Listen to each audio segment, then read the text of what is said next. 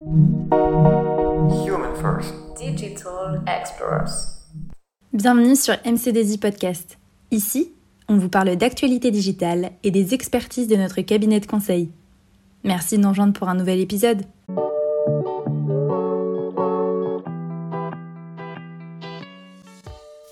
Bonjour, je pense que vous connaissez tous plus ou moins ce qu'est l'IoT. Mais connaissez-vous l'impact que ces objets connectés peuvent avoir sur le milieu de l'assurance? Non Je vous explique ça tout de suite. L'Internet of Things représente les outils qui intègrent des capteurs, des softwares et des nouvelles technologies en vue de se connecter à d'autres systèmes et d'échanger des informations avec eux. Des exemples les plus connus étant les montres connectées, les assistants vocaux ou même les frigos intelligents. En récoltant les données de ces différents objets, les industriels connaissent mieux les habitudes et les besoins des utilisateurs.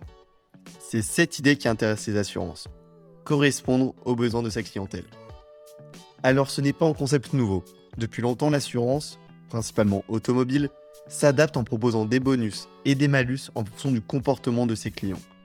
Mais ceci ne se base que sur le nombre de sinistres sur lesquels le conducteur est reconnu responsable. L'IoT permet d'aller plus loin dans cette démarche. Le capteur innovant Vitality Drive de la compagnie d'assurance sud-africaine Discovery Insure en est un parfait exemple.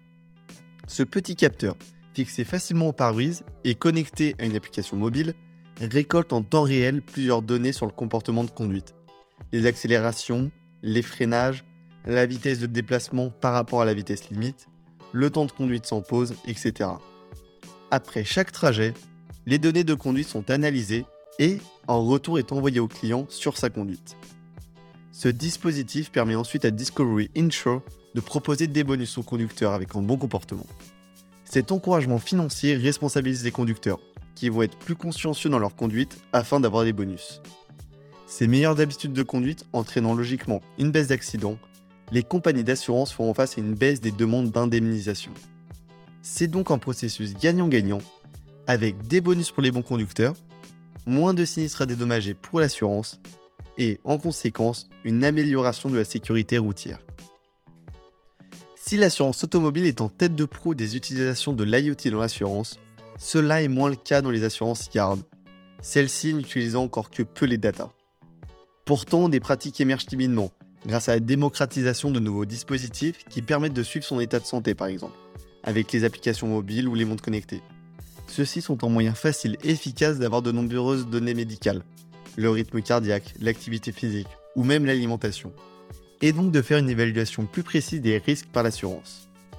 De même que la bonne conduite, ce suivi en temps réel permet d'avoir un engagement de l'assuré pour se tenir en bonne santé en améliorant son hygiène de vie. De nouveaux exemples comme Kinetic vont encore plus loin, avec un vêtement intelligent qui indique aux employés lorsqu'ils adoptent une mauvaise posture ou n'exécutent pas correctement les mouvements lors de tâches physiques, comme le soulever d'objets volumineux ou le transport de charge.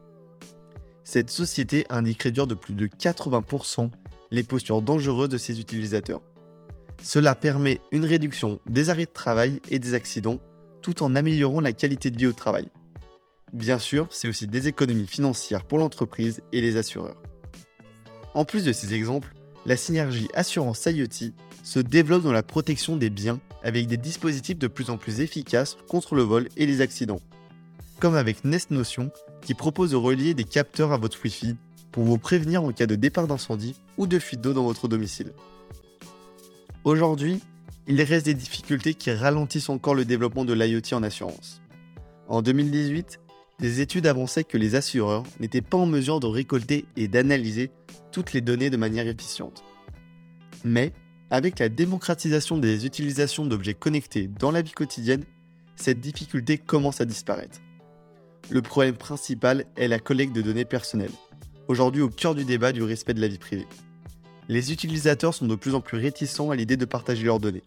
Un sondage réalisé par la CNIL en 2018 montre que 66% des Français sont plus sensibles à la protection de leurs données au cours des dernières années. L'IoT se développe doucement mais sûrement dans le monde de l'assurance mais des solutions restent à développer pour récolter avec l'accord des utilisateurs des données permettant d'offrir des services plus en concordance avec leurs besoins. Merci beaucoup de nous avoir suivis. N'hésitez pas à vous abonner, à partager ce podcast autour de vous et on se retrouve sur notre chaîne pour découvrir d'autres épisodes.